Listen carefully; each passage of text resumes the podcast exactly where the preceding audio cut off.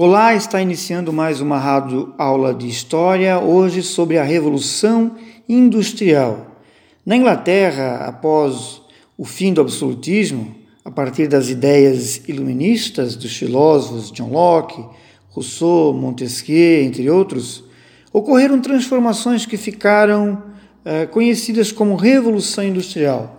A partir desse processo foram desenvolvidas máquinas e tecnologias que marcaram o mundo contemporâneo. Quais foram os impactos dessa revolução? Você imagina se em nosso cotidiano não ter automóveis, eletrodomésticos, não existisse celular ou internet? Olá, meu nome é professor Arisnaldo Adriano da Cunha. Conheça os nossos episódios no podcast Rádio Aula Aqui você vai encontrar aulas elaboradas por professores e atividades escolares de estudantes, mensagens e reflexões. Este conteúdo está disponível na plataforma Spotify e na programação de nossa rádio escolar. Acesse o site www.webradiotempodeaprender.com.br Web Rádio Tempo de Aprender, a rádio que amplia o seu conhecimento. Segundo historiadores, a Revolução Industrial começou na Inglaterra por volta do século XVIII e se espalhou por outros países a partir do século seguinte. A palavra revolução aqui não está ligada à revolta de pessoas contra outras pessoas. Está ligada, sim, a transformações, mudanças que se desenvolveram em forma de produção de bens, realizada por trabalhadores assalariados e com uso de predominante de máquinas. Essas transformações não ocorreram ao mesmo tempo em todos os lugares e da mesma maneira. Antes da Revolução Industrial, as formas de produção de mercadorias eram o artesanato e a manufatura. O artesanato era a produção era realizada de forma manual com auxílio de ferramentas em pequena escala. O produtor, que era chamado de artesão, trabalhava em, em sua casa, na sua oficina e controlava as diversas fases da produção artesanal. Numa produção de alfinetes, por exemplo, ele devia endireitar um arame, cortá-lo, afiar uma ponta, colocar a cabeça, na outra extremidade e dar o polimento final. Além de dominar as fases do processo produtivo, o artesão também era geralmente o dono das matérias-primas e dos instrumentos de produção, a oficina, as ferramentas, etc.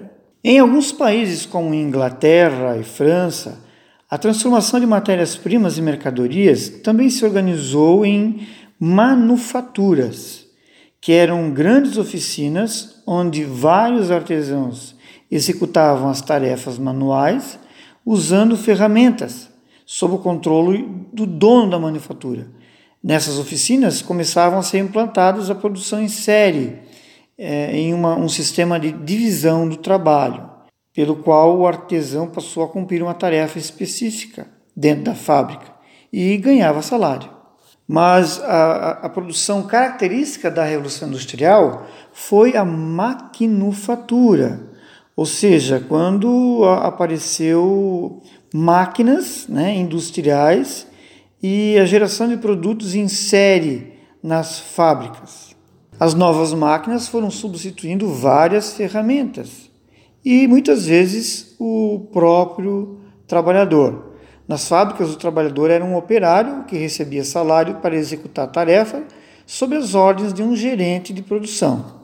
Com o surgimento de máquinas eh, como formas de produção, o trabalho do, do operário foi dividido em múltiplas tarefas específicas, especializando o trabalhador. Na indústria, a produção era em série em larga escala, ou seja, os produtos fabricados eram padronizados no modelo utilizado para produzir objetos iguais e semelhantes, em grande quantidade. Os historiadores dividiram a Revolução Industrial em quatro fases principais. O primeiro momento, a partir do século entre o século XVIII e XIX, é chamado também Primeira Revolução Industrial ou Indústria 1.0, é um surgimento das primeiras indústrias que eram tear mecânico é, movimentado a partir da energia a vapor.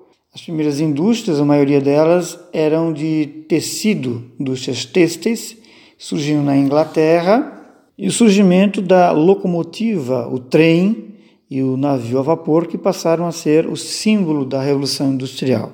A segunda Revolução Industrial, a, a industrialização espalhou-se por diversos países, chegando a, nos Estados Unidos é a fase mais significativa de desenvolvimento, inovações técnicas, a utilização do aço, é a era da eletricidade, a energia elétrica, e de combustíveis petrolíferos, né? a invenção do motor, a explosão, diesel, do século XIX, lá por volta de 1850, e entra aí no século XX, é o período que provoca a Primeira Guerra Mundial, então surge a, pro, a produção em massa, as linhas de montagem, meios de transporte, comunicação, como o automóvel, o avião, o telefone, o rádio e o cinema.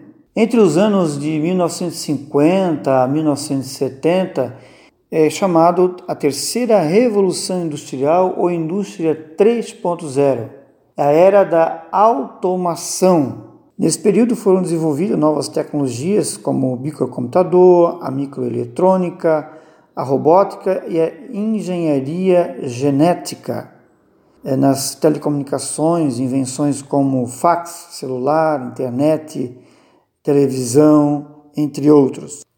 A terceira revolução industrial, ou indústria 3.0, é, aumentou a produtividade com a utilização de um número cada vez menor de trabalhadores. E a quarta fase, que é o nosso momento atual, a chamada indústria 4.0, ou quarta revolução industrial, que trouxe a eh, revolução na inteligência artificial, a internet das coisas e os robôs autônomos.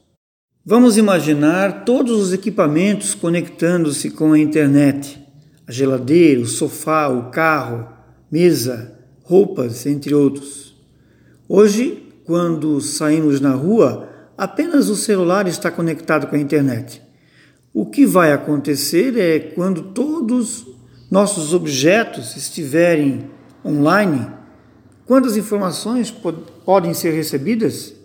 E o que deve acelerar esse processo é o chamado 5G, a quinta geração de tecnologia sem fio tem o potencial de, sintonizando um punhado de tecnologias, transformar indústrias de todos os setores.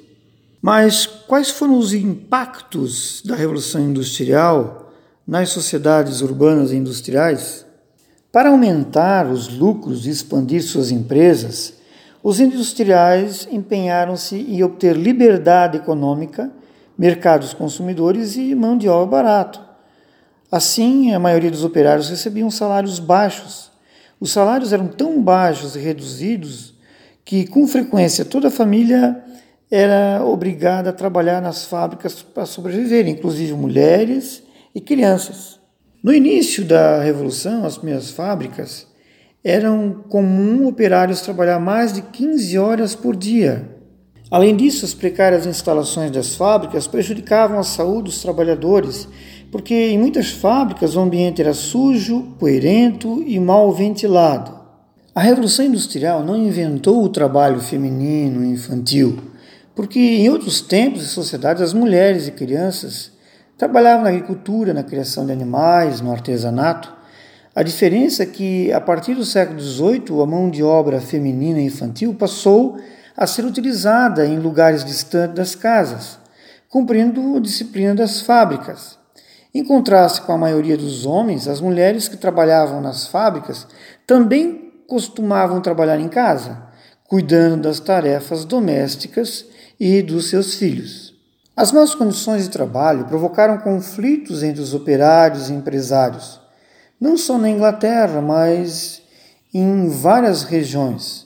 Nesses conflitos houve casos de grupos de operários que invadiam fábricas e destruíram máquinas. Para eles, as máquinas representavam o desemprego, a miséria, salários baixos, opressões. Porém, boa parte dos trabalhadores percebeu que a luta do movimento operário não deveria ser dirigida propriamente contra as máquinas, e sim contra o sistema de injustiça do capitalismo industrial. Então começaram a surgir organizações operárias que iniciaram lutas por melhores salários e condições de vida para o trabalhador, dando origem aos primeiros sindicatos. Agora é com você reveja a nossa aula, escute nosso áudio quantas vezes vocês quiserem e pesquise no seu livro de história sobre a Revolução Industrial e depois responda as perguntas no formulário. Grande abraço, ficamos aqui por mais um rádio aula. Tchau.